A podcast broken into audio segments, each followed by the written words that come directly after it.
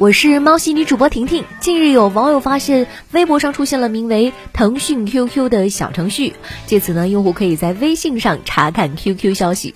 腾讯 QQ 小程序呢，由早先的 QQ 空间时光改名而来。用户打开小程序，输入 QQ 账号和密码，就可以登录查看该账号接受好友和群聊的消息了。不过，如果想回复消息，仍然需要打开手机 QQ 应用来进行操作。为什么感觉意义并不大？你觉得呢？大学生发明语音分类垃圾桶。合肥工业大学大二学生崔祥鹤与团队呢发明了家用智能分类垃圾桶，通过语音就能够把不同的垃圾快速的分类。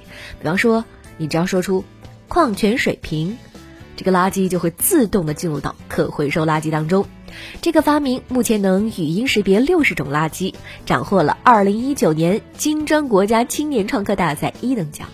我就看了一下网友的评论，这一位我觉得很有创意啊。他说：“终极理想就是未来城市里的每一个小区都有几个大一点的智能垃圾桶，人们呢只需要负责往里面倒，垃圾桶就会自动识别垃圾种类，自动分类。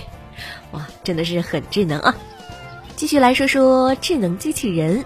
最近，德意志银行高管说。”他们自从机器人上岗之后啊，已经用机器人处理了五万笔的交易，并在其投资银行中执行了三百四十万张支票，节省了六十八万小时的手动工作时间。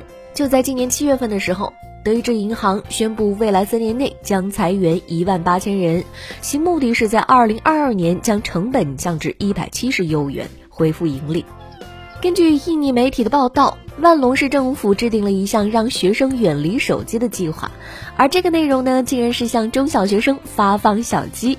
市政府准备了约两千只刚出生四天的小鸡，并发给学生们进行喂养。他们希望通过让孩子照顾小鸡，分散他们的注意力，从而消除对手机的依赖。这是好实在的计划呀！我是好久不见的婷婷，我们明天见喽，拜拜。